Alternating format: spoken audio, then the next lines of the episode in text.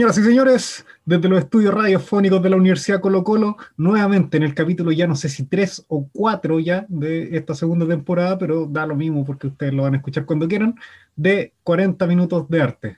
¡Uhú! Pero el editor ponga aplauso ahí para no sentirme tan solo. Eso es más pega para mi hermano. Y bueno, ¿qué les traigo hoy día? Es una artista visual que yo conozco hace un tiempo y que nos hicimos muy buenos amigos, un poco antes de que explotara el mundo. Eh, y el cual, si bien es de, mi generación, es de los, de los pocos artistas que yo eh, le confiaría mis manos en términos eh, artísticos, pictóricos, no sé, pictóricos, ilustrativos y todo ese tipo de cosas, y tiene un rollo que el cual yo creo que compartimos mucho. sin ir más ni menos, a esta chiquilla que se sacó una recomendación tramposa, porque me dijo, y yo dije, ah, mira la weona. Eh, los dejo con ella, eh, mi querida Romina Tapia.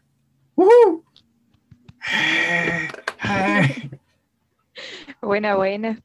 Eh, bueno, como dijo el buen Emilio, soy Romina Tapia. somos, bueno, fuimos compañeritos de la universidad, de distintos talleres, pero de la misma generación. Y somos buenos compañeros de memes también. Yo creo que así nos afianzamos harto. Em, bueno, soy artista visual técnicamente, pero me gusta más llamarme o grabadora o dibujante. Como que siento que, que mi rollo va más por ahí, como en el oficio, más que como sentirme artista, por decirlo así.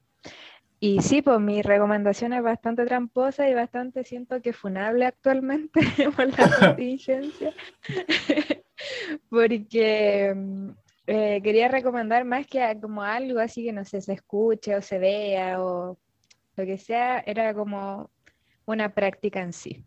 Y es callejear. Una muy buena práctica que inconscientemente, igual desde muy chica, la comencé a practicar y la disfruto bastante y terminó siendo como uno de los, como de los motivos o el motor de, de, lo que trabajo y lo que dibujo y todo eso. Y por eso siento que es muy importante. Y que no sé si quizás por la pandemia eh, empecé a tomarle más cariño o más importancia y conciencia a esta práctica y lo importante que era como al momento de hacer mis trabajos y de pensar las cosas artísticamente. Bueno, de hecho, ahí en la, presentación yo lo dije un poco rápido en términos cómicos, pero igual nosotros, como que claro, ya nos hacemos un poco más amigos, ya incluso terminando la, la carrera, y a partir un poco de los memes, pero igual como que viendo la, la obra tuya, como que coincidíamos en ciertos tópicos, ¿cachai? Entonces cuando tú me decís, ya, hace una semana, te voy a recomendar esto, que es callejear, y dije, mira la buena tramposa y toda la cuestión. Eh, igual hay una cuestión que se traduce en, en, tu obra que tiene que ver con eso, ¿cachai? Que tiene que ver con, con, con, una cuestión que ya hablamos, de hecho, con, en el capítulo 6, creo, de la primera temporada, que era en cómo se habitan los espacios, básicamente. Y que, y que es una cuestión, puta, súper como importante, porque es como reconocer de qué espacio estáis habitando derechamente, cómo habitáis ese espacio, cómo generáis resistencia, lucha, etcétera, etcétera. Eh, y qué pasa también cuando no se manejan bien esas cuestiones, pues, ¿cachai? Entonces, no sé, pues aquí yo creo que muchos podrían, de los que cachan así como de, arte, de historia del arte, y, no sé, pues, te escuchan a ti, Robina, diciendo, oh, pero está recomendando, no sé, pues, salir a la calle, es muy parecido, no sé, al, al Flaneur, que eran los lo impresionistas que hacen, y es como, yo creo que son lógicas distintas las que tú planteas, ¿cachai? Respecto a cómo recorrer la calle. claramente, sí, y justo también iba a tocar ese tema, porque ya el Flaneur ya es como el concepto muy francés de, y muy como también el, no sé, el estereotipo de artista que sale a observar la calle y contemplarla y poder pintarla porque es muy pintoresca igual. Claro. Eh, pero el callejear así como tal, más que como, no sé, cómo poder, poder decirlo, con como rondarla, no sé, caminarla de alguna forma, yo, yo creo que como la palabra callejear es muy precisa por el tema de la calle y por el tema también de clase, siento que puede cargar esta palabra. porque no es lo mismo callejear en Vitacura que callejear en, no sé, en Puente Alto, en Pudahuel. Claro. Es totalmente diferente. Y, lo mismo que tú vayas a ver al momento de callejear es totalmente diferente dependiendo del, entorno que, en el que vayas a andar rondando, pues, y, y de lo que te vaya a dar cuenta también. Entonces, siento que no se puede callejear en lugares que, no sé, estoy como pensándolo sobre la misma igual. Como que no se puede callejear o decir que uno callejea en lugares que, que no tienen también esta carga política, esta carga de clase también en, lo, en los entornos.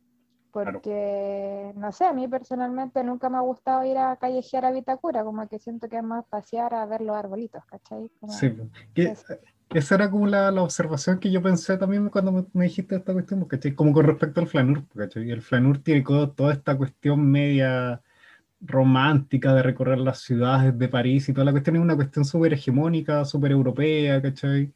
Y súper, va a sonar como ultra mega manoseado, ¿cachai? Pero tiene que ver con, muy con este privilegio de ser europeo, ¿cachai? De decir, tengo una ciudad que, donde todo es patrimonio, donde todo edificio tiene como 500 años, ¿cachai?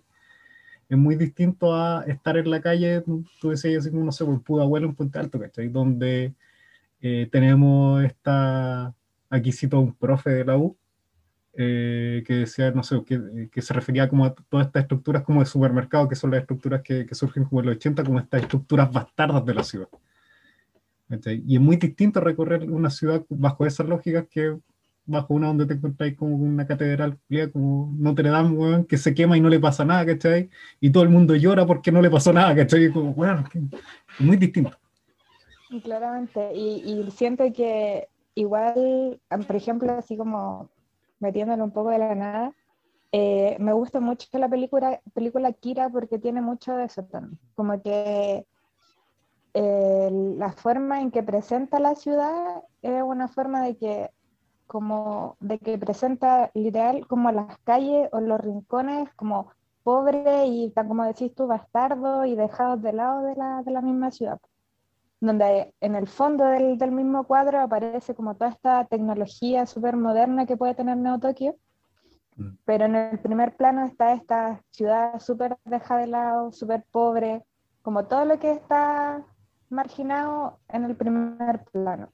Como al final esa, esas grietas que puede tener una ciudad súper perfecta, eh, la presenta de alguna forma en, en la animación. Pues. Y siento que ver eso, espera, ver eso, espera un poquito. Ver esas como, no sé, grietas de la ciudad es como una forma también de, de entenderla y a la gente en la que vive también.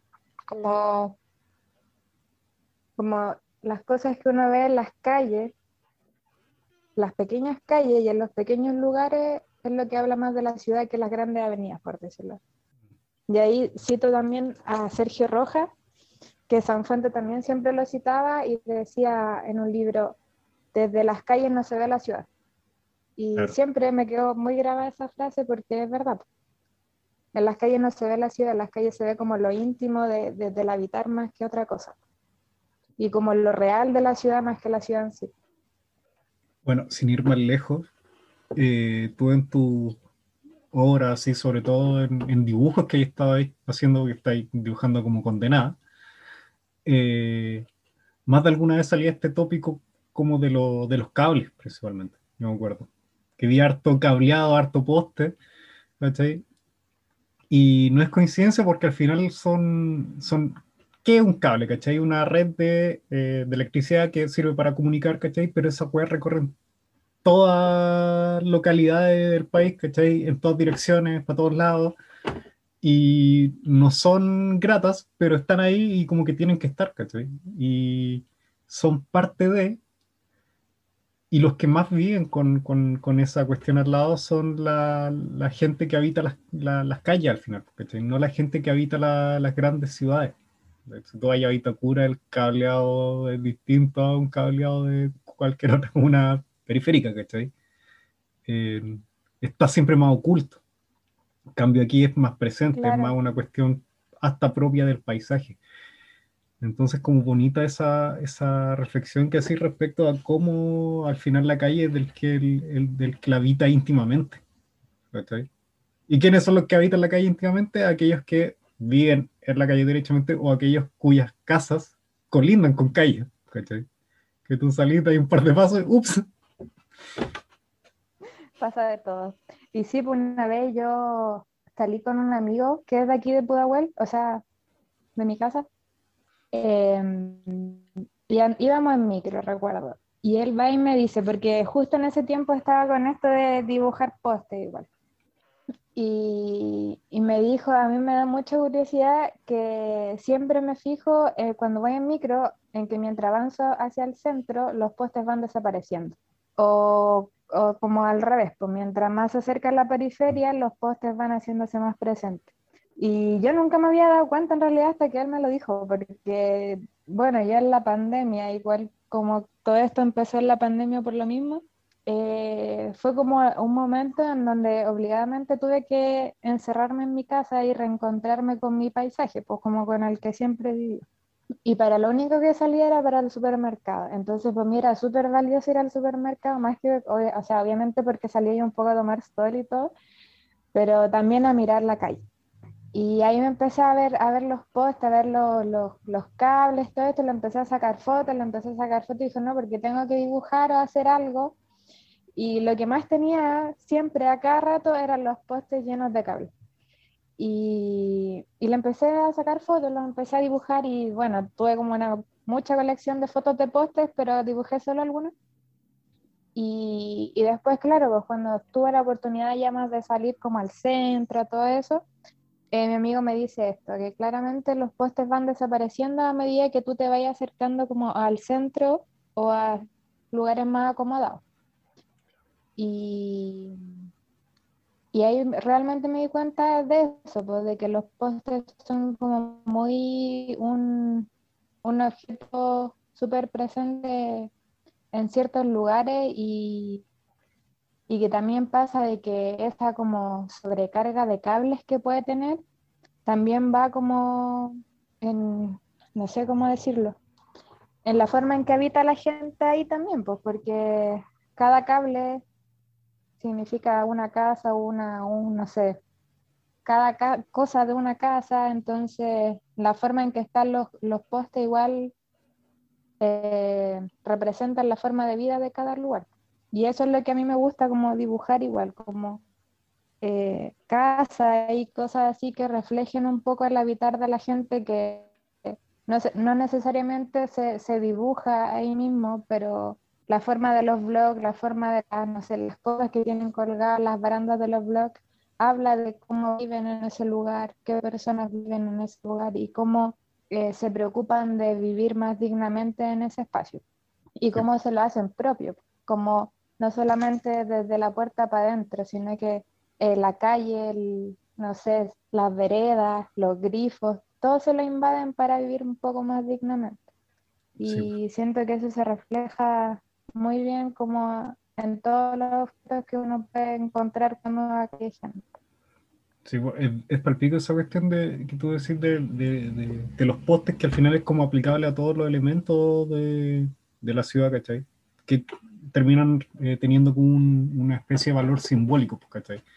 Entonces, claro, si tú ves un paisaje donde, que no sé, es un terreno baldío, ¿cachai? Y miráis un poco hacia el cielo y lo único que veis son estos cables, ¿cachai? Es casi como en las películas gringas cuando al desierto le ponía un filtro café y está ahí en México al tiro, pues, Como que ese poste denota inmediatamente clase, eh, casi, no sé si como dicen, pero sí estilos de vida, ¿cachai?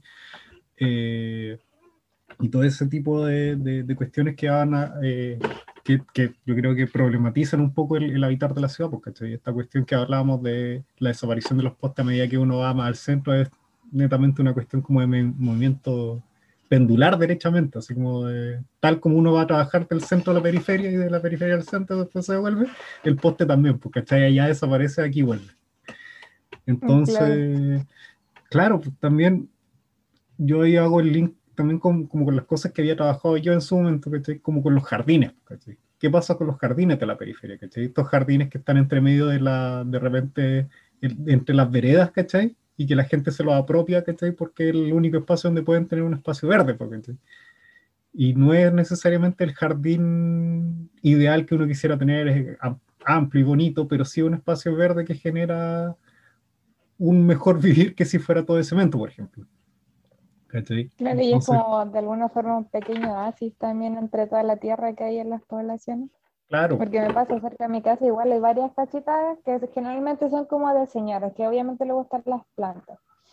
Y se apropian también que, bueno, su casa por dentro está llena de, de plantas y como ya no le queda tanto espacio adentro de su misma casa, eh, va y agarra la vereda para poner más plantas todavía y, y siempre es como un lugar como de descanso, siento yo. Y me, me, ha pasado también que mi mamá tiene una enredadera que yo creo que tiene más, más años que, que, yo. Y esa enredadera siempre ha estado bien muy grande. Y cerca de mi casa se pone una feria, todos los martes y los viernes. Y cuando en verano hace mucho calor, la gente siempre se para fuera de mi casa a descansar del sol debajo de la enredadera porque después tú cachai, pues todo el cemento así del pasaje hasta el final, no hay ni un árbol más, ni nada verde más, así que se agradece yo creo que inconscientemente esos espacios verdes que, que la gente se los toma, pues, porque no te los van a, a regalar ni nada. Pues. Sí, pues. La gente se los toma. Sí, pues y esas son partes, son, son lógicas también al final de cómo habitamos, ¿cachai? Entonces también es bonito eso que tenemos que decir como de la feria, porque, porque ahí como que volviendo como al callejear, en ese sentido tu casa lleva un punto, un punto de referencia. Y los puntos de referencia, los hitos, o, o también, eh, ¿cuál era? Era una palabra chistosa también para referirse a un, a un hito. Mojón, Mojón, mojón también una palabra para definir un, hito, así como una cuestión que... Son formas que nosotros tenemos que de relacionarnos como estructural y hasta efectivamente con los espacios que conocemos, porque entonces no sé, puedo llegar a la casa de mi abuelita porque sé que tengo que tomar esta micro, bajarme acá, pasar por este kiosco que huele muy rico siempre, ¿cachai? Y porque hacen, no sé, torta y qué, ¿cachai? Entonces siempre tiene olor, ay, camino un poco y llego, ¿cachai? Entonces ese ya es un hito, ¿cachai?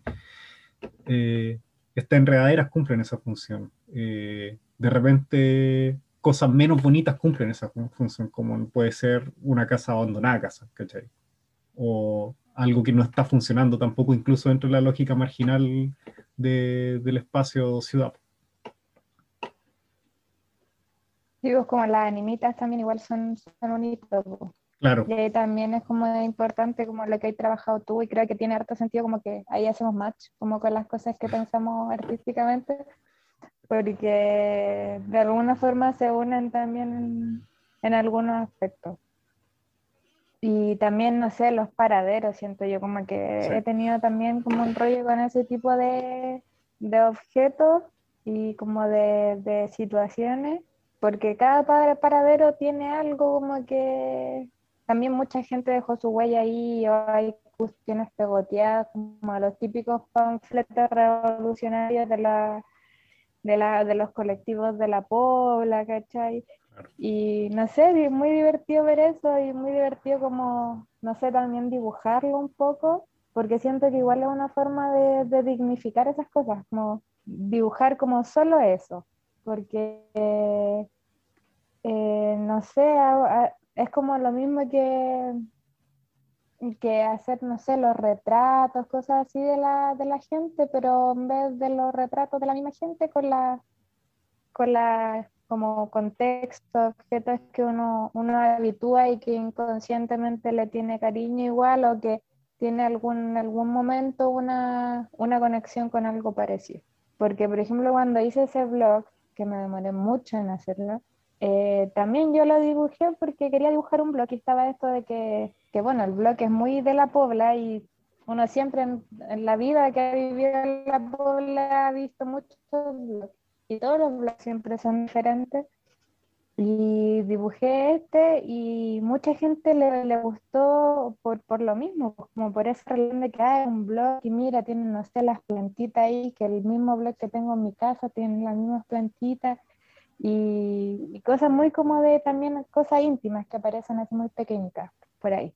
Y siento que eso me gusta mucho retratar, más que, más que otra cosa. Como, como la intimidad de la calle al final. Claro. los, recovecos de la calle, ¿qué, ¿qué, espacio íntimo te dan? Eso es bonito igual. Claro. Sí, porque también creo que en ese blog, como que intenté, para mí no funcionó muy bien, pero intenté hacer un rayón que había en una lata de ese mismo blog, que como un graffiti. Y en el dibujo para mí no se notaba bien, y como que hasta lo había olvidado, pero un amigo me dijo, mira, y está el rayado ahí del no sé qué cosa, y así como te dais cuenta de esas cosas, y realmente yo como que llegó un momento en que había olvidado que había hecho eso. Y, y como que esas pequeñas como gestos, pequeñas huellas, siento que constituyen la identidad de, de una villa, o de una población, o de un bloque, o, de, de como de la marginalidad, por decirlo así más que la pobreza en sí, y viéndole también, no como un, un espacio como de, de, de, la mente, así como, hoy mira cómo vivimos, somos pobres y la pasamos muy mal y todo la tal, sino que es una forma de, de, dignificar los espacios que uno habita y, y no sé, y a mí me da mucho gusto vivir en espacios así también, como que me siento totalmente cómoda. Y, y retratarlos significa eso igual, como retratarlos como con, con esa dignidad que merecen y ese respeto que merecen igual. Pues. Claro, como de que algo es lo que es y listo, no, no es más ni menos. Claro, no necesita mejorarse ni, necesita nada. O sea, obviamente la gente que vive ahí necesita mil y unas necesidades más, pues, ¿cachai? Pero eh, que vivan en blogs o vivan en casas súper hacinadas no significa que, que, no sé, sean unas personas ultra depresivas que, que no disfruten en ningún momento el vivir ahí, pues, ¿cachai? Y, y, que como que el vivir en la población signifique que no tengamos nada como a nuestro beneficio. Claro. Porque a mí me pasa que yo nunca viviría en un edificio del centro, por ejemplo, porque eh, esa como comunidad que se da en las poblaciones y en las villas, nunca he visto que se ve como en estos edificios del centro, ¿cachai? Como esa cuestión de estar con el vecino a cada rato o de pedirle cualquier cosa al vecino, por ejemplo, hasta yo le digo, vecino, ¿me puede recibir mis pedidos del delivery? Así mi vecino me lo recibe, ¿cachai? como esa... esa vecino, me recibe el sushi. Siento, esa, como una cosa así, eh, como ese, esa como conexión casi familiar con los vecinos, yo creo que no se da en muchos lados. Y está como el, el, beneficio de que se da en este tipo de lugar, más que en otros, quizás. Claro. Igual es una observación como importante que decís tú respecto a, a, a, lo, a lo, digno, dígase, a pesar de lo humano, o sea que está ya la palabra después de que explotó Chile. Exactamente. Pero igual es importante, como yo creo que es importante retomar como un otro hito que, que ocurre también después de, del 2019 que explota Chile, y que tiene que ver con esta cuestión, connotación de lo popular, pues, ¿cachai?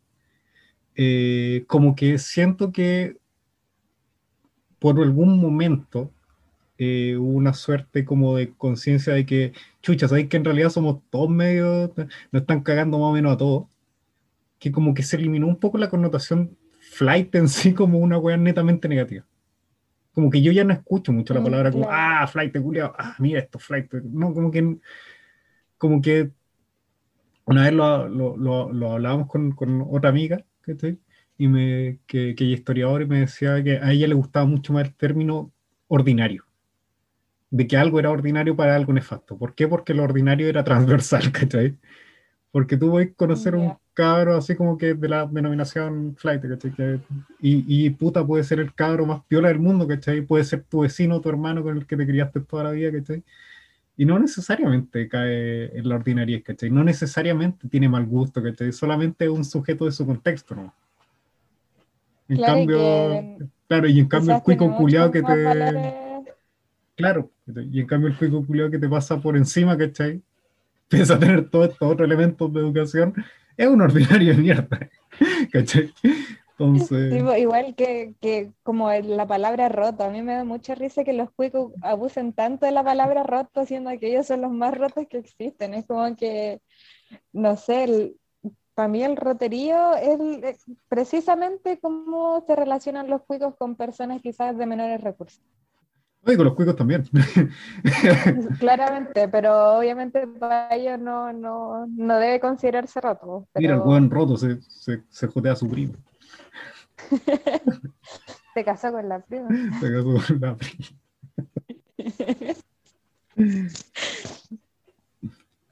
Pero sí, pasan, pasan esas cosas que te Entonces, claro, como, al igual como esta connotación de los flights como algo netamente negativo y peyorativo de clase, más encima, porque una, es un insulto súper clasista, si, lo, si se utiliza como insulto también tiene un poco que ver con eso, ¿cachai? De reconocernos que todos somos como, no sé, pues, flight a los ojos de, de, un otro, ¿cachai? Todos somos pobres a los ojos de un otro y todos estamos más, todos más o menos estamos bastante marginados, a excepción de estos pocos otros, ¿cachai? Claro, claramente.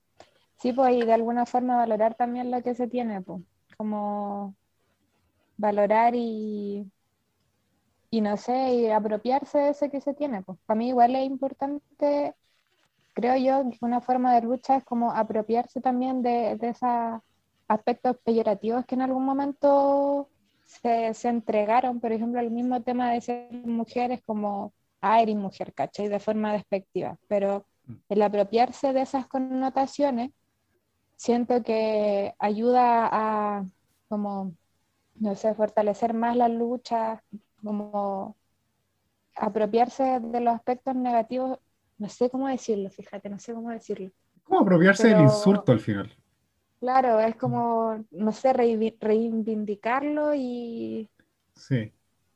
Y callar las voces que están como hablando fueras cabeza pescado de alguna forma. Claro, es un poco lo que pasa, no sé, pues me imagino con, con la comunidad, no sé, pues LGTB, ¿cachai? Con los gays, ¿cachai? Que, se, que entre ellos se dicen puta, se, se tratan de, de como sea, ¿cachai? Cualquier apelativo que se utilizaba, no sé, antes de, de para tratarlos como la mierda, ¿cachai? Y es como, pico, lo soy y tú no, no usáis más esta palabra, ¿cachai? Es como, ahora es mía la wea.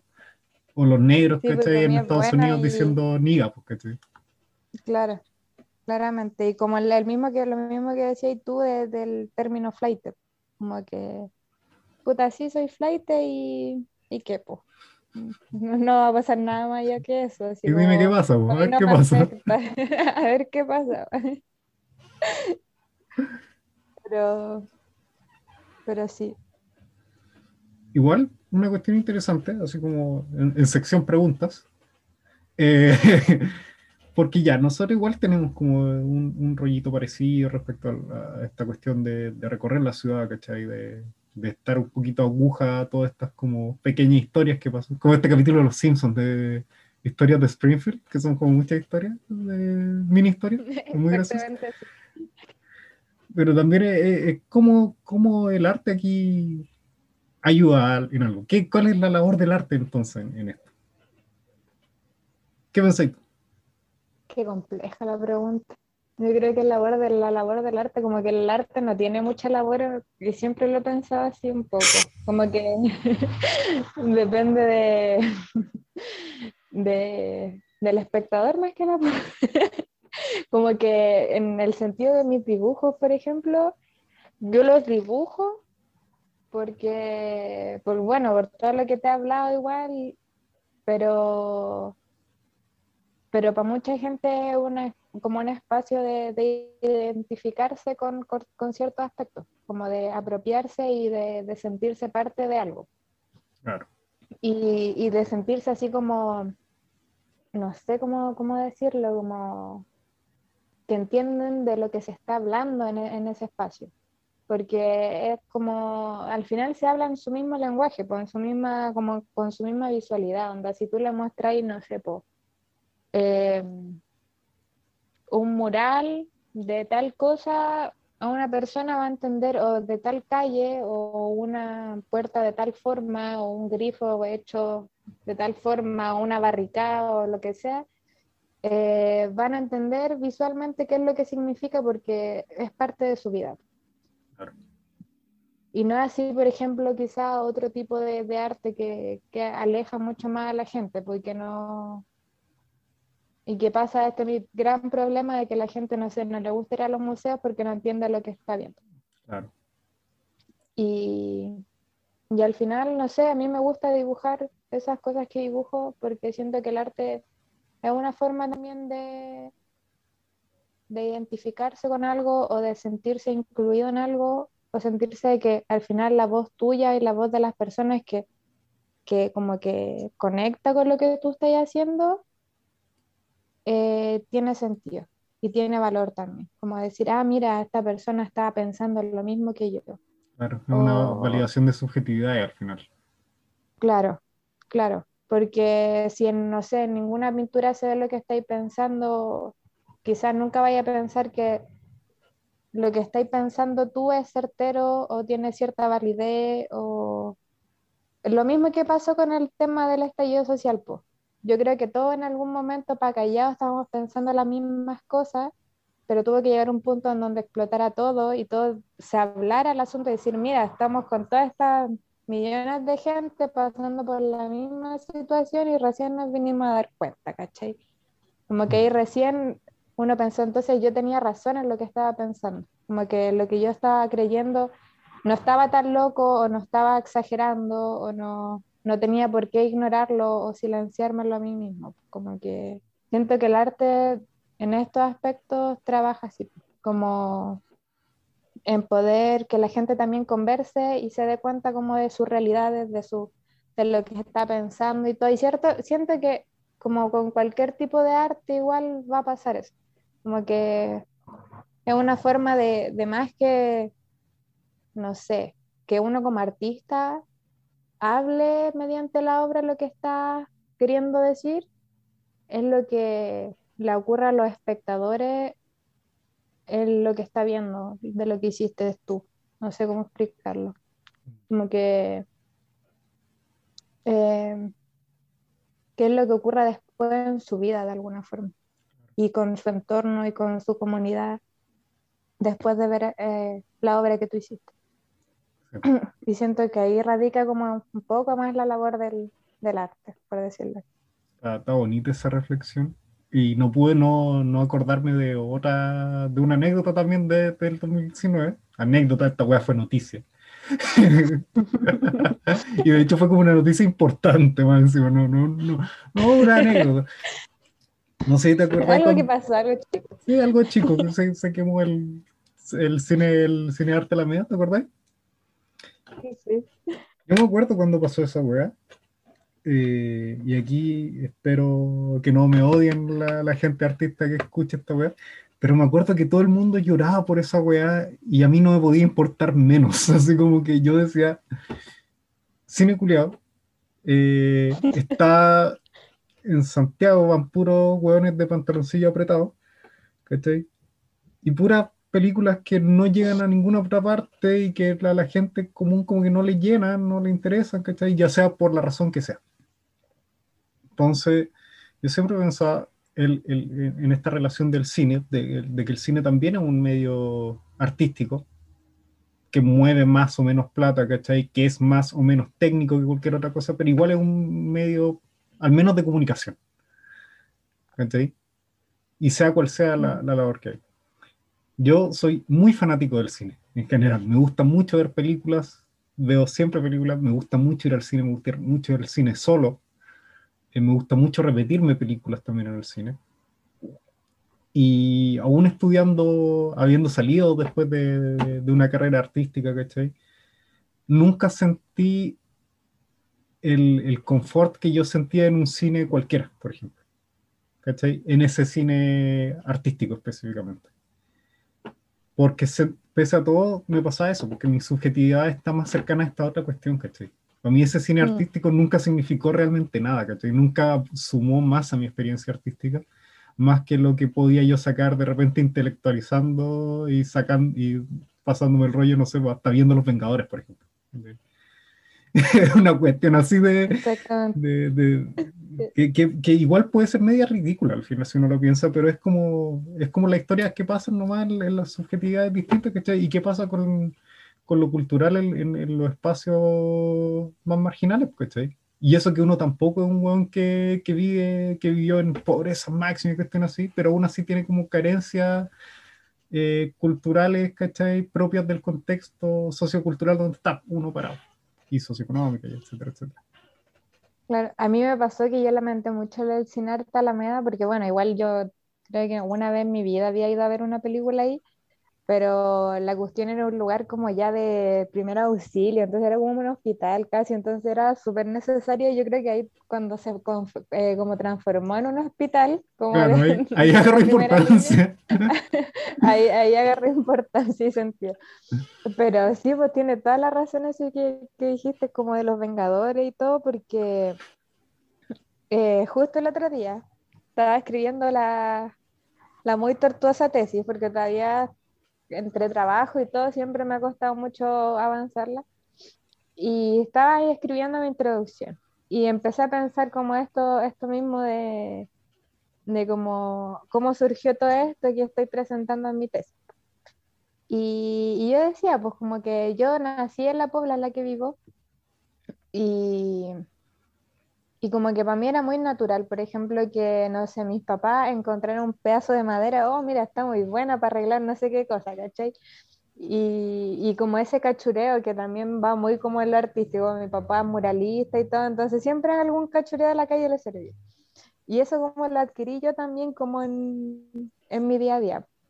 Y yo en algún momento mientras escribía eso pensaba, si cuál fue mi primer acercamiento en el arte, aparte de mi papá obviamente, y fue precisamente eh, con mi mamá cachureando, porque yo, no sé, como desde, desde que mi papá empezó a hacer murales hasta como los 10 años, más o menos 7 años, yo lo, lo, que más conocía como arte eran estos grafitis, los murales de los barrios y estas actividades culturales que se hacían en, en las poblas, de pintar murales, de hacer como no sé cómo se llaman estas, las telas, todas las cosas como tocata en las plazas, cosas Y, y, un día, cuando iba para el colegio, o sea, mi mamá me había ido a buscar al colegio, íbamos por una calle y arriba de un basurero había un turrón así enorme de revistas.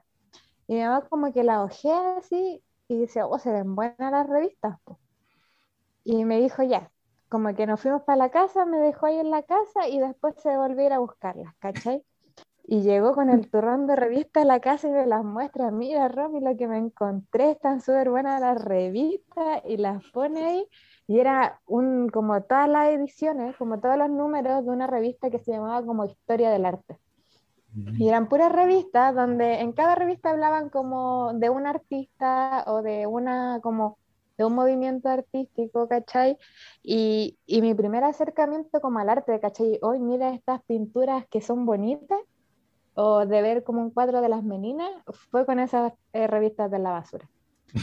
Y es bastante curioso porque yo antes lo único que conocía era, eran estos murales, caché, como el típico arte callejero que se ve en las poblas y que en la universidad ni se pesca tampoco, ni, ni en las investigaciones tampoco, son como, ah, sí, ellos pintan en las calles, caché, como que no tienen más formación que eso. Y no se valora mucho tampoco como en estos ambientes más académicos. Y, y después de eso yo conocí como a, a Velázquez y a todos, obviamente sin cachar quién era Velázquez, porque tenía siete años, eh, con estas revistas que mi mamá encontró en la calle. Y yo me divertía los fines de semana, semana revisando estas revistas y diciendo, mira, qué rara la cara de esa niña, ¿cachai? Que pintó no sé qué tipo. Y, Qué raro, este señor que se pintó, se pintó pintando con un espejo atrás y con una cabra chica al frente. ¿Cómo, ¿Qué pasó con eso? Están con el perro, y, y la cosa es que eso es lo chistoso, como que al final tu mismo contexto siente que te da eh, las cosas con las que uno conecta. Como que mi, mi papá en algún momento quizás nos llevó mucho al museo, pero para mí el museo como que no pegaba nada y era como hasta aburrido ir al museo porque yo no cachaba para qué eran esas cosas, caché como que sí, están colgadas muchas cosas raras y yo no tenía idea de nada. pero conecté más con el arte, con esas revistas que mi mamá encontró en la basura, que yendo al museo, yendo como actividades como más oficiales culturalmente, por decirlo así, o más, no sé, Pispirin Night, como le dice mi mamá. Y, Qué buen y en ese sentido tiene como... Eh, no sé, tiene mu- mucho sentido lo que decís tú de eso del cine, como que a mí tampoco nunca me ha llamado mucho la atención esos lugares o esos espacios que son como más, o que como que se conocen tajantemente como un espacio súper cultural, ¿cachai? En donde toda la gente va a ver películas, no sé, de cine arte o, o va a galerías de artistas de, no sé, que, no sé, todos viven en Ñuñoa, ¿cachai? Y, y no sé, para mí nunca tuvieron mucho sentido hasta que quizás entré a la U, yo creo, y lo tuve que, tuve que tener el sentido porque entré a la U, obviamente, y había que tenerle sentido. o Y hay, como que y hay más que, más que encontrarle sentido, lo que pasa es que uno lo entiende nomás, ¿cachai? Pero no te, no por eso claro. te, te, te, te toca, ¿cachai? Por pico eso. Claro. Sí. Y no sé, tenéis mucha razón con eso. Lo encuentro que realmente yo prefiero mil veces ver Deadpool que ver una película, no sé, de, de cine arte. A mí me gusta mucho Deadpool, que muy pero bueno. eso. Sí, y yo, aquí dejo un, un- un- un- una, ah, ¿cómo se dice? Una declaración casi de, de principio, así para quien escuche esta cuestión, probablemente después mi- mis alumnos me van a googlear y van a encontrar este capítulo y lo van a escuchar. Eh, yo solamente voy a inauguraciones a tomar y a comer. Si Exactamente. me, yo si me a las gusta más o menos lo que vi, voy otro día. Sí, porque obviamente nunca vaya a ver bien lo que, lo que están exhibiendo en una inauguración, pues si real vaya puro a tomar y, y post carrete después. Como Sí. que se asume eso. Y el navegado del Mac, yo creo que ese es el mejor que toma. Sí, pero yo, así que Por eso. recomendación, sobre todo a, lo- a los mechones, que les gusta más o menos esta cosa cultural y que sean un poco la beta, vayan Sí. sin tomar once. Acá hay inauguración. Sí, o sea, sin tomar once, pero igual con algo en la guatita, porque Sí, el copete después. Sí, pues, la vuelta a casa y si, si, si tenéis que tomar metro, te, te, te van dos horas en metro a la casa. No, curado, no, no, no vale, no cuentes, no, No, es bueno. no. Sí, no, y también ahí tú, tú sabes jugar si es buena también la, la hora que está o no, porque y si, y si el cóctel estaba malo, si no había mucho. Eh, claramente, no le pusieron y, mucho quizás color, más entonces. chambreado vaya a empezar a decir más la verdad. pues, Sí, también. Oye, una, y una vez, la, la mejor inauguración que, que he ido, fue una weá en el Bella Arte, y que tenían ceviche y como canapé, weón, infinitos. Yo así como con dos copas de, de vino en la mano y como sacando weá. Déjeme, ¿no? sé lo que hago, soy licenciado. El, el mejor cóctel, porque no, no, no era la mejor exposición, mejor cóctel de una inauguración fue uno en esta casona de que queda por Toesca. Como estas casonas de, de gente aristo- aristocrática que en algún momento vivió en ¿No es la, la, la posada del corregidor, no será? No, no, no. Y que como que el, el sótano de esta casa le hicieron una galería. Y nada, pues pituca igual la cuestión. Y el cóctel era como de una marca de queso, con vinos pituco, y tú tenías que comer frutilla con queso, ¿cachai? Así tal como el Remy de Ratatouille.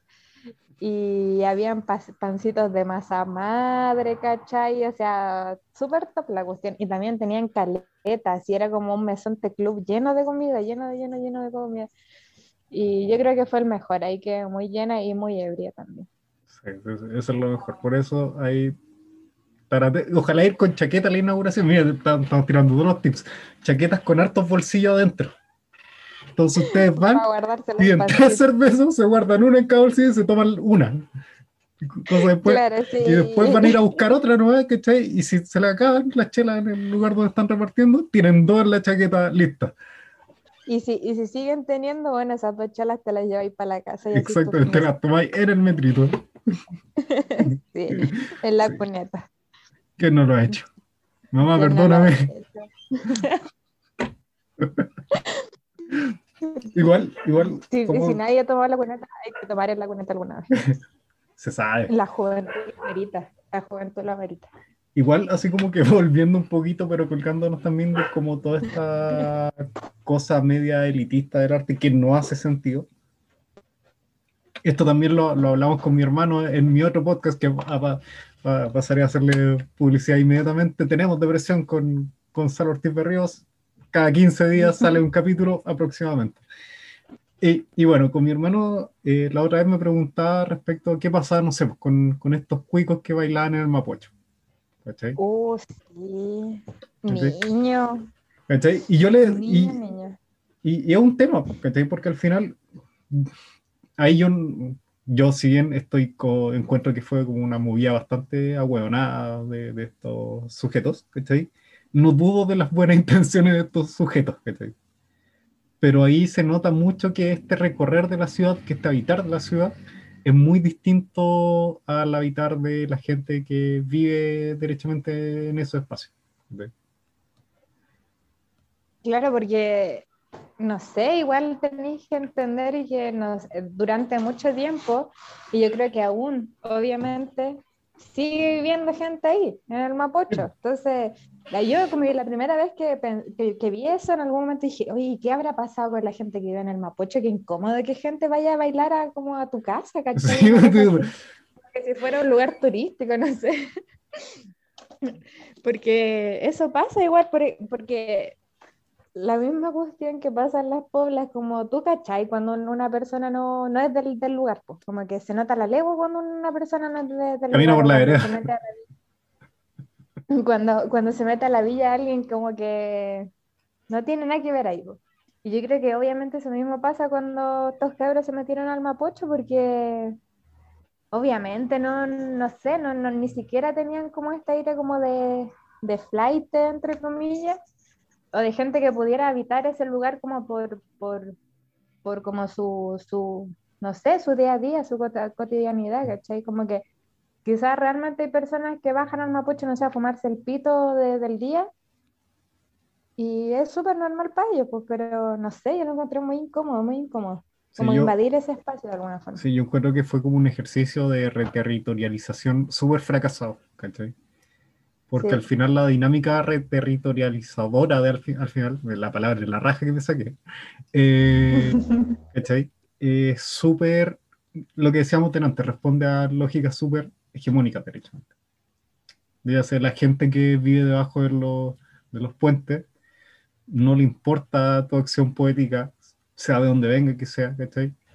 Y menos si esta cuestión ni siquiera dialoga con las cosas que les deben gustar a ellos. Yo creo que mm. dudo, si, si, a mí que, que, con toda información académica no me gusta la electrónica, dudo que alguien que bueno, sus preocupaciones de vivir son, están latentemente ahí siempre, le, le importe que unos buenos vayan a bailar una cuestión que no le dé ni gustar. Claro, pero más encima es como era meterle ruido a la casa. Sí. Realmente.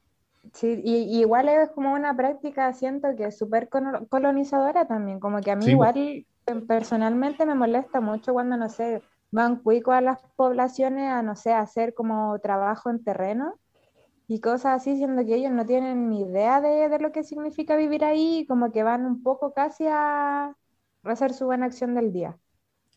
Y se les nota también caleta, como ir a un lugar que obviamente no te pertenece, hacer algo que tú ni siquiera tenías idea si la gente de ahí lo necesita, o lo necesita como tú lo estás planteando, porque va ahí como que imponís tu forma de hacer las cosas sin siquiera hablar con la gente que, a la que va a ir como a intervenir, ¿caché? Porque realmente esta es como una forma de intervención, pero en el mal término de la palabra. Sí, Como... Sí, pues. Y no, que a mí me molesta sobremanera eso. Como que igual la cuestión del mapocho hasta como que la ignoré por completo, porque si no, yo soy una persona muy amargada, entonces me iba a enojar mucho más de lo que me pudo haber enojado con eso. Es que sí, pues también muchas de las cuestiones que tenían eran como lógica, la, la al final la reterritorialización que, que, a la que eh, apelaban ellos era más intencional o no, era más un ejercicio como de gentrificación al final casi de, de no, de, no de darle dignidad a, a esta gente que vive acá, sino de volver eh, al Mapocho un lugar bailable, ¿cachai? Es como un lugar para carretear. Claro, un lugar pintoresco, ¿cachai? Entonces, y claro, lo que decís tú también es súper importante. ¿Qué pasa cuando estos sujetos, muy bien intencionadamente o no, llegan a una pobla a hacer trabajo? Ese trabajo parece más un trabajo caritativo más que cualquier otra cosa. No hay una investigación previa y esta investigación previa puede ser desde empezar a habitar este lugar hasta empezar a compartir con la gente de ahí. Yo creo que es el primer paso también. Como la misma casa de los estudiantes UC, que está en San Joaquín, ¿Tú cachai esa casa? No. Que en, esto me lo conté, yo tengo amigos que salieron de, de, la, de, la, de la católica. Y me contaron que la, como el centro de estudiantes de la católica tiene una casa, como el centro, como la sede de la, de la centro de estudiantes está en una población en San Joaquín. Y tienen esta casa y de una manera como para involucrarse con la comunidad, ¿cachai? De San Joaquín.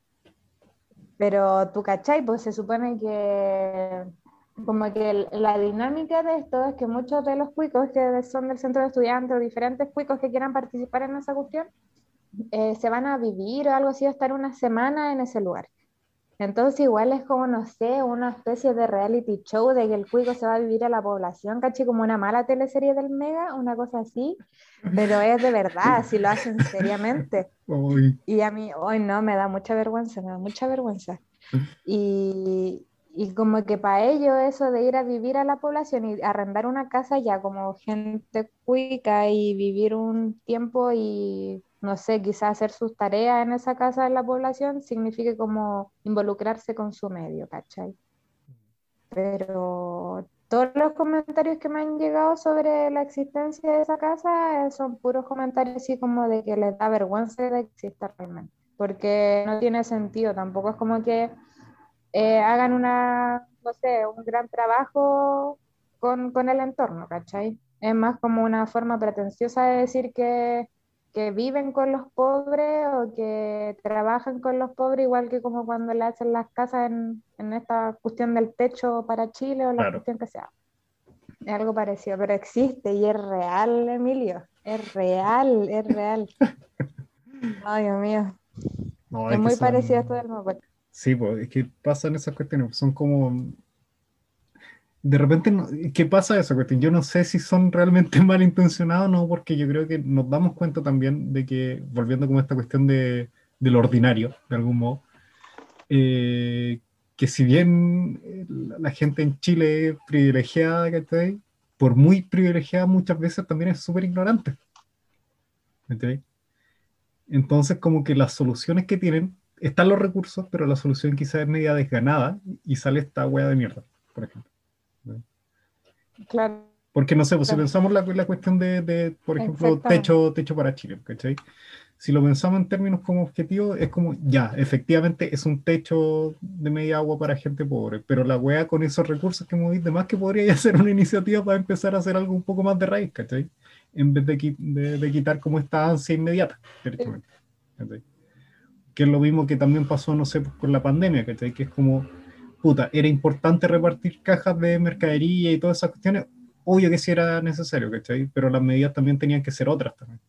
Medidas de, de protección, ¿cachai? De, de, resguardo social, entre medio, etcétera, etcétera. Y que no fueran solamente dos cajas para para un año completo que llevamos de, pandemia. Entonces, también, también hay algo de y, eso. Y dos cajas que realmente en ningún momento te iba Claro, te iba a alcanzar para un mes, pues era ridícula la caja que había y la, la misma, hablando de esa caja, que igual es un gran tema, eh, era descarada también la, como la, el tipo de cosas que te llegaban en cada casa, en cada caja, perdón. Como que yo lo comentaba con mi amigo y, y según, como no sé si será coincidencia o qué, pero según eh, la comuna, le llegaban cosas de mejor marca que a otras. ¿Y a ti qué, que no sé, qué puré, eh, qué puré de papas te llegó cuando te llegó la caja? ¿Qué marca era? No sé, creo que era como marca genérico todo, así como marca la foca, marca la papa. Como, claro, como exactamente, marca como marca Junaed. Pero a, muchos amigos que no sé, vivían en la Florida, como en unos lugares mucho mejores, eh, les llegaban como puré de papa Maggi, como aceite Belmont, ¿cachai? Y a Ah, mí me llegó como Belmont carne de soya, bueno. como de, de esa que solo viene como en una, una ¿Ah? Aceite, aceite Elmon, el mejor aceite. Se sabe. Auspicio no. Sí, pues no como el, el girasol, ¿cachai? Me acuerdo cuando hubo esa polémica no, porque, porque claro, era, era mucha la diferencia en, en- en comunas de repente. ¿cachai? Eh, entonces ya hay un punto donde es tan como evidente esta diferencia que ya pasa de ser anécdota y deja de ser chistoso. Yo creo que esa es, la cuestión. Que es lo que también No, hablamos y- con un poco con la gente del Mapocho. todavía- Claro, claro, porque es como demasiada coincidencia igual, pues una, coincidencia tras otra es como ya, deja como decís tú, deja de ser chistoso, pues porque, no sé, ya eran muchas cosas y se iba acumulando una tras otra, igual eso como lo mismo del estallido, pues esas cosas hicieron que, que se acabara Chile. Como esas miles de coincidencias una tras otra que después dejó de ser chistoso, de que se burlaran de que en vez de comprar pan compraran flores y cosas así. Bueno, la gente ya no lo encontró chistoso y se acabó Chile. Gracias, Bueno, gracias a también- Diosito, oye.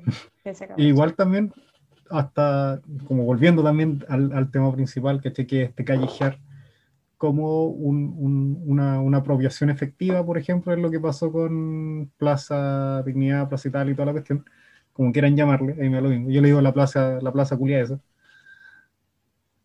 Eh, que al final te veía obligado, ¿cachai? A chantarle mil pacos, ¿cachai? Y poner un cubo de cemento ahí para que la gente no se meta, ¿cachai? Entonces, yo creo que ese, ese es como el, el- gesto como colectivo contrario, ¿cachai? Como es tanto lo que ocupamos este lugar que el poder dijo, ¿sabes qué? No paren la wea. Así que, entonces, eh, como gesto yo encuentro que es, es mucho más potente, de- derechamente. Porque tampoco hay un autor detrás, Mm, Claro. ¿Qué cosa? que tampoco hay un, es súper potente también esa acción porque tampoco hay un autor detrás, ¿cachai? De la ocupación de, de ese lugar. Es una cuestión netamente colectiva. Y que presiona tanto al nivel que tienen que sacar Claro, este caballo de mierda, ¿cachai? Sí, pues, y también a mí me, gustaba mucho esa... Es, es una frase que salió harto como en el estallido, que decía, trajimos la pobla al- como al- a la ciudad de alguna forma, una cosa así decía, porque cuando empezaron toda la estallido social, como que el centro, como Plaza Italia y el entorno, realmente era un punto así muerto, como de catástrofe brígida. Onda, la Plaza Italia, ya las florcitas que siempre tenía, ya esas ya son historia. Y, y como que todos reclamaban mucho eso, ay no, es que está tan feo acá, mira, está lleno de tierra y todo eso. Y recuerdo que veía cuando iba yo para allá, veía varias como rayados que decían eso, pues como trajimos la pobla a la ciudad y salieron varias fotitos con eso también, como de que alguna forma, ahora recién como que un poco se está descubriendo la forma en que habita la, la gente en los lugares o la forma en que normalmente están obligados de habitarlo, como la tierra, el cemento roto, los rayados. Y que obviamente eso para el, gobierno, para quien sea, como que no, no, no, no, quizás ni siquiera existía en su momento y ahora se tuvo que ver obligado a hacer algo para no asumir de que eso es una realidad, quizás. ¿Quién sabe? Qué rígido. Buena, buena, buena intervención te sacaste, Romino. pero, pero efectivamente es muy buena esa cuestión, sobre todo que decís de cómo de llevarlo un poco a la ciudad, como, cómo se, le, se le obliga al final a la gente a vivir también. Esa es la cuestión. Que la pobreza no es una cuestión que, que uno elija al final, es una weá que toca y como que si te tocó que es medio ine casi inevitable o imposible salir de ella, ¿cachai? No, ya no depende de ti. Entonces, es Mm. como, entre comillas, muy, muy entre comillas, así como puta, una cucharada de tu propia medicina que esté a- simbólica de algún modo a, la autoridad. Porque es como, bueno, de verdad existimos aquí y te vamos a dejar la cagada porque en realidad la cagada para ti es como vivo yo todos los días Exactamente. A ver si te gusta, Julio. Básicamente eso. a ver si te gusta la plaza como está ahora, sin el caballo y sin nada. Y, a, mí sí. A mí, a mí, igual, ¿para qué? Como a mí me gusta eso, yo, yo, no tengo ningún retracto contra eso. Pero lo otro, que una vez yo hice un trabajo en la U, que me gustaría mucho también retomar como esas mismas ideas porque me parece muy curioso, sobre todo con los milicos y como con la, los uniformados. Eh, una vez yo hice un trabajo como una intervención en un ramo de la U que era como de arte y espacio público con San Fuente. Eh, y me topé con, caminando por República, me topé con este, esta villa, como este sector que no sé si tú has pasado por ahí alguna vez, que ya no me acuerdo cómo se llama, pero es como una zona eh, de puras casas muy blancas, muy, muy, muy blancas, como que te metís por una calle en una esquina de un Santander y hay como dos calles, así que por el medio también hay casas, que es como un círculo de alguna forma, que después termina en una calle solita más para allá, eh, de puras casas blancas y puras casas muy así como mega francesas, ¿cachai? Y yo como, como que un día, no sé, estaba haciendo un trámite por allá, qué sé yo, y me metí por ese pasaje como a sapiar nomás, po. y me pareció muy curioso eso, y dije como que, como que empecé a ver las paredes y realmente la gente de esas casas eh, pintaba una y otra vez, una y otra vez el muro blanco, como para que no se vean como todos los desperfectos que tenía la casa. Y, y yo a mí me parecía muy chistoso porque decía, y así como con la capa gruesa de pintura, como que intentan cubrir las grietas de la, de la cuestión, como de la vejez y de la mal, como maltratadas que están las y, y empecé a como a hacer una intervención ahí como de sacarle fotos a las grietas y como, eh, como agrandarlas y hacerlas bien notorias y después pegar como stickers como de muchas grietas en donde intentaban tapar esa grieta, yo ponía un sticker para que como que se notara mucho más que existía esa grieta, aunque le quieran esconder con la pintura blanca. Y empecé a averiguar sobre esa villa, pues como por internet y todo, y resulta que esa villa, o sea, bueno, no una villa, obviamente es como un, un conjunto de casas nomás, era un conjunto de casas que le dieron a los milicos. Y ahí eran puras casas de milicos de familiares de milicos, ¿cachai? Las casas muy pitucas, todo, obviamente, porque son milicos. Y, y eran como patrimonio, etc. Y yo pensaba así como que brígido, como esa obsesión un poco de pintar las casas blancas como para tapar todo. Y curiosamente ahora hicieron lo mismo con esta super muralla como este muro María de Chingeki, lo pintaron blanco, como que tienen una fascinación por, pintar las cosas blancas, como para cubrir toda la sociedad que pueda haber detrás. y eso me parece igual muy curioso. Yo creo que tiene que ver con esta connotación como de lo elegante al final. Como esta cuestión que es tan impoluta, está ahí y puede prestarse para algún grado de elegancia, cuando en realidad debajo hay una estructura muy ordinaria. Vamos a decirlo así, muy ordinaria. Porque al final es como la excusa también de para poner estos muros en, la plaza. Es como, no, es que no queremos que hagan mierda del plinto, que es como la weá de la tumba del soldado desconocido. es como, weón, si esa weá no se hizo mierda, con toda la gente que iba, se subía al caballo, le prendió, no le pasaba nada, no la van a hacer mierda. No le va a pasar nada. Y nadie tiene nada en contra del soldado desconocido. Era contra el buen del caballo. Y pues encima, onda, la, el, el, tamaño de muro que hicieron como para el, el plinto ese, pues era como, no sé, siento que ellos viven en una exageración eterna. Es brígido. Como que, no sé, es muy raro. Que somos la generación de somos la generación de cristal, nos ofendemos por todo y los milicos, bueno, cualquier hueá, un muro culiado, cuatro metros. un muro culiado blanco, así al tiro para todo. Oh, no. Sí, muy, muy gracioso. Sí, no, son ridículos. Y realmente yo creo que es como eso mismo que hablábamos, como el, el, ¿cómo se llama esto? Un poco ignorar o como tapar esto que no quieren eh, asumir de que existe, que sería como eh, esta realidad que, que, de alguna forma se, se, llevó a Plaza, Plaza Dignidad al destruir todo. Y para taparlo, probablemente también quisieron poner un muro blanco para que no se vea tan indigno, porque yo creo que para ellos vivimos indignamente.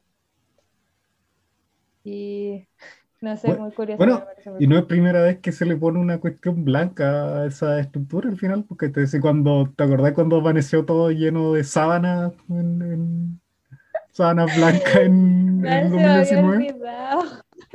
Ay, qué buen final de temporada ese.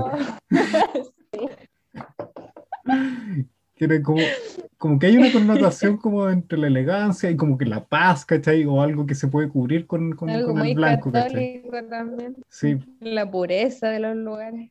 El blanco el color institucional. igual que sus, claro, y sus camisas blancas, todo muy blanco para ellos. Yo creo que ellos creen que pueden tapar todo con el color blanco, cosa que no es así. Las cosas se notan más con el blanco probablemente. Uy, eso me hizo recordar una, Mira, yo aquí voy a confesar un, crimen de la universidad que cometí en la Universidad de Chile, que en realidad no es un crimen en sí, solamente una cuestión que yo me hice el cuerno. No sé, ¿te acordáis de la, de la antesala del, del auditorio? Sí. Es que, para la gente que no sabe, tenía un auditorio en la universidad y antes hay una antesala que es bastante grande, una sala blanca enorme y toda la cuestión. Y ahí se montaban muchos trabajos. ¿Qué pasaba? Que nosotros se nos exigía cada vez que montábamos trabajo, que poníamos clavos y cosas así, eh, cubrir después eso con pastamuro y eso, lo que sea, y pintar y dejar la hueá como estaba. Una vez yo estaba ayudando a, no me acuerdo quién, a instalar unas cuestiones ahí, y sabéis que nos dio paja eh, como ponerle la pasta muro encima y toda la mierda. Y yo me di cuenta que el blanco del óleo que tenía ahí, que era como blanco de zinc, eh, era el mismo blanco de la pared. Era muy parecido, pasaba Entonces, si todos los hoyitos de los clavos que dejaste, le poníais masking y encima óleo, no se notaba. Oh, mira qué indecencia más grande. Eso es ordinario, pues, Emilio.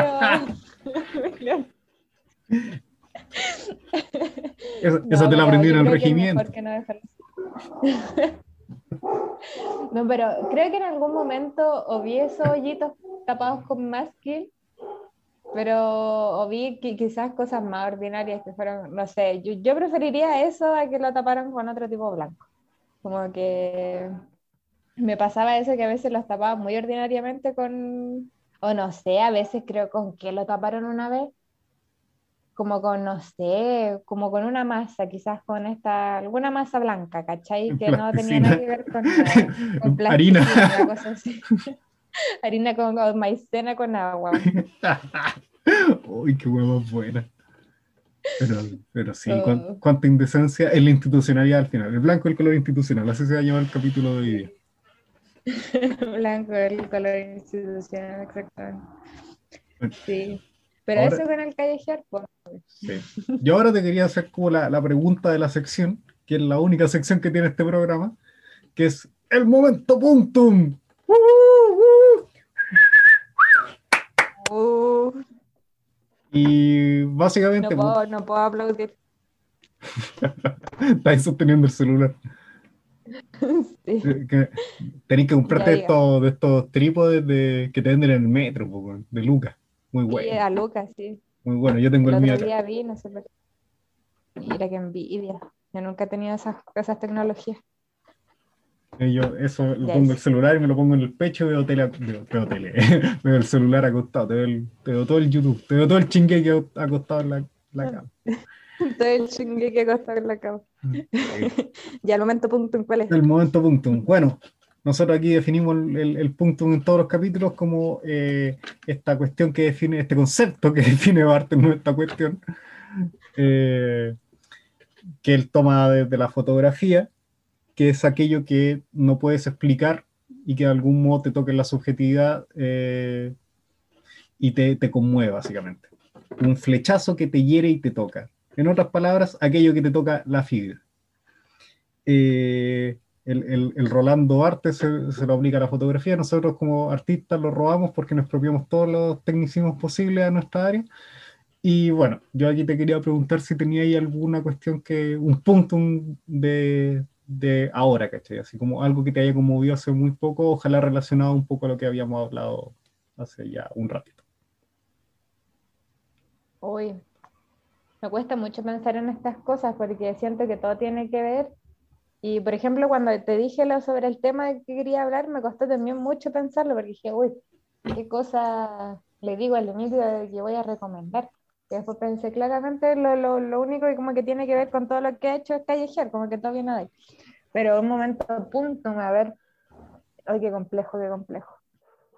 Eh, pero como sobre qué, desarrollemos un poco más como para achicar un poco más el universo de opciones. Mira, con lo que hemos hablado, ¿cachai? Como de la ciudad, ¿cachai? De, de caminar.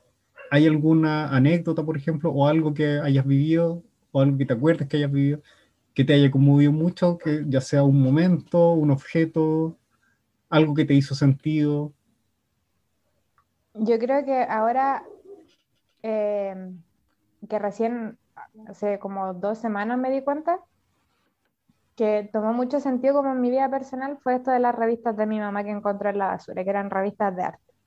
Yo creo que ese es mi momento que obviamente yo en, en su momento nunca tuve, estuve consciente de eso, hasta ahora que lo escribí y me di cuenta de que, oye, mira, sí, qué curioso mi primer encuentro con el mundo del arte como muy académico, que fue con revistas que encontró mi mamá en la basura y yo creo que ese, ese ha sido mi momento punto hasta el momento, porque siento que fue, ha sido el momento quizás como que fue, no sé, como el primer paso a que me conociera un poco sobre el mundo del arte y terminara en este lugar en donde estoy conversando contigo sobre el arte y sobre los dibujos que hago y todo lo Y yo creo que ese fue uno de los grandes como, no sé, no sé si culpar al destino. un accidente fortuito. un accidente fortuito, pero no sé si mi mamá, si no hubiese encontrado esas revistas, ¿qué hubiese sido de mí ahora? Quizá hasta en ese, hasta como en, con esa seriedad lo, lo, lo, lo pienso. Mm. Como que quizás si mi mamá nunca hubiese encontrado esas revistas, yo probablemente nunca me hubiese interesado tanto en el arte como me, me interesé ahora, como en, en, esta vida que como que llevo inevitablemente un poco por las decisiones que he tomado. Bonita esa narrativa. Sí, por eso siempre hay que cachurear, uno puede encontrar muchas cosas buenas en la basura de la Sí, sí vos te cachai hubiese, hubiese encontrado unas revistas de medicina. Sería claro, porque hubiese sido médica, mira qué lamentable. Le voy a echar la culpa a mi mamá ahora. por no cachurear.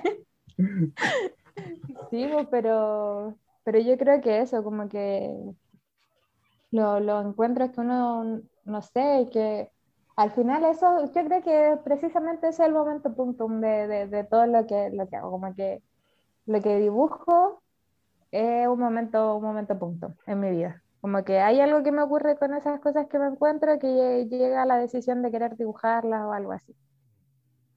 Y, pero bueno, por ejemplo, igual las fotitos que encontré en su momento, como hace como tres años en la basura, también fueron súper importantes por lo mismo, pues porque era, no sé, era, era eh, como ver una vida tirarla, bueno, al contexto yo una vez, como a medianoche, estaba caminando por, por Avenida Matucana, no sé por qué, no lo recuerdo. Eh, pero iba caminando y me encuentro con muchas bolsas, como de las típicas bolsas que lo, los comercios ponen en las veredas para que el camión se las lleve. Y en esa de ir caminando me encuentro muchos papeles tirados en el piso y entre ellas eran muchas fotos rotas. Y, dije, uy, mira qué curioso que es lo, lo, que, lo que hay acá. Y me devuelvo y me pongo a recoger todas las fotos que pude recoger en su momento. Y tú, ¿cachai? Ya venía Matucana, era terrible brillo, eran como las 12, 1 de la mañana, y no sé qué hacía ahí en esos momentos. Y agarro una bolsa que quizás, mm, yo recuerdo que olía todo, mm, tenía todo mucho olor a pipí de perro. Y recojo todo y empiezo a recogerlo y me lo llevo para la casa. Y después lo, lo empiezo a como a recomponer de alguna forma. Y era como las fotos de la vida de una señora que tiraron a la basura. Y también ese juego ha sido un momento punto importante para mí, como para, para también todo lo que he dibujado, todo lo que como que me interesa artísticamente igual, porque, bueno, me, me dio mucho material para trabajar igual y tenía también mucho que ver como con mi abuela y todo, que en paz descanse obviamente, porque ella falleció. Y, y esa, esa cuestión me hizo también pensar, como pensarme a mí misma, como pensar cosas que quizás las tenía eh, como las tenía sabidas inconscientemente, pero en ningún momento me llegó así como el, oye, mira, cáchate lo que estáis haciendo, tiene mucho sentido por esto y este otro motivo. Y, y bueno, yo creo que esos son como los dos hitos más importantes, como desde que soy chiquita hasta ahora, de mis momentos puntos. Y, la, y casualmente hacían ambos encuentros en la calle y encuentros como en la basura. Son, son paralelismos al final, muy, muy claro. poética la narrativa al final. Como que claro. encontrarte con el arte y la parte como culmine cuando entendí el arte también es encontrar cosas de la basura. Encuentro que está muy, muy bueno ese recuerdo también.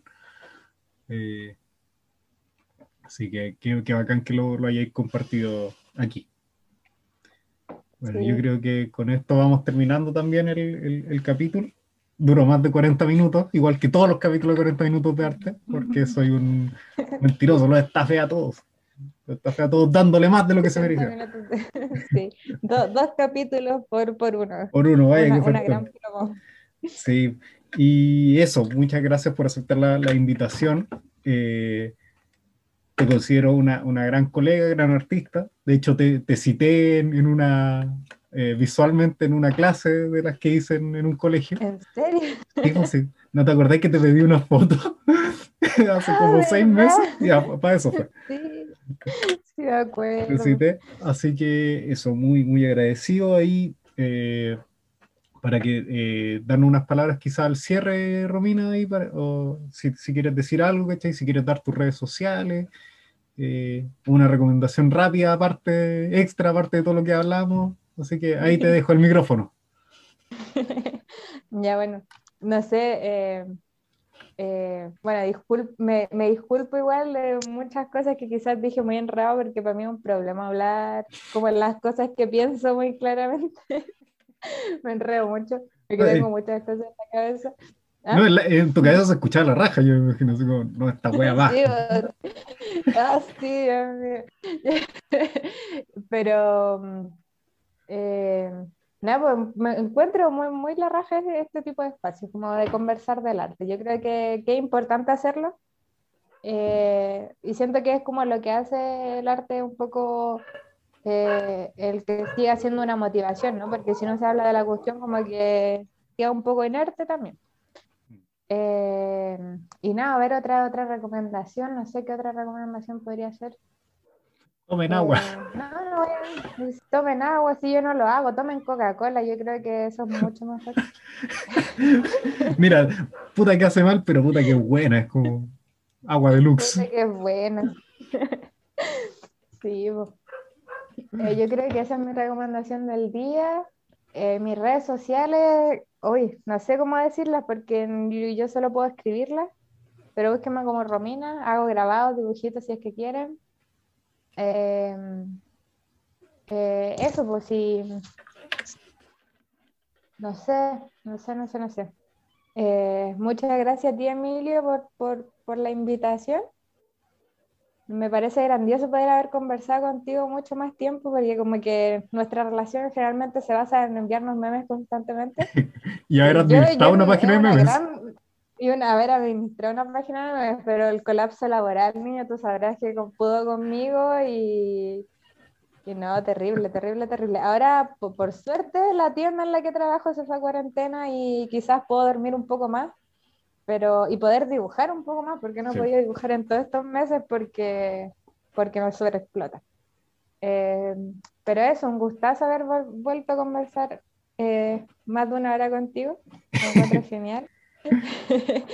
y, y nada, hay que tomarnos un vino, vos, Emilio. Sí, se cuando sabe. todo esto pase. Un vino Y de honor. ir a callejear cuando todo esto pase, exactamente. Tomar un vino en la cuneta, mira, ahí se juntan Sí. las dos cosas. Cáchate. Otra recomendación. Tomen en la, Otra recomendación. tomen en las cunetas. Pero no se queden dormidos ahí. Pero no, obviamente, obviamente, te puede llegar un, un fierrazo quizás. Exactamente. Eso suena muy violento. Ya, ¿de qué está ahí entonces? Eh, eso fue, esta fue la conversación con, con Robina Tapia. Su, su, Instagram lo tengo aquí, arroba rrmzy-bajo. Así que, así tal cual. Veis, es muy difícil, es muy difícil. Así que ahí para que sigan su trabajo, fue un gustazo también hablar contigo. Eh, y bueno, estos fueron los 40 minutos de arte que obviamente nos extendimos nuevamente. Eh, se vienen más capítulos, estén atentos. Y eso, un abrazo para todos y todas y todos los les telescuchas. Y denme plata. Sí, eso, eso quería, eso quería hacer. Eh, yo esta cuestión la hago eh, eh, básicamente sin, viene solamente desde el computador, pasa por mi hermano que es mi editor y se va al Spotify. Entonces, si eventualmente les gusta mucho esta cuestión a la gente que, que escucha esto y lo pueden compartir, ahí me ayudaría bastante. Así que si, si dicen, hoy, díganle una marca, no sé, hoy si esta weá la pudiera proporcionar este weón en el podcast, bueno, etiqueten esa marca en, en, en los capítulos y, todo eso. Y bueno, escuchen, denle like y todas esas cosas. Y eso, un abrazo para todos, todos, todos, y hasta la próxima.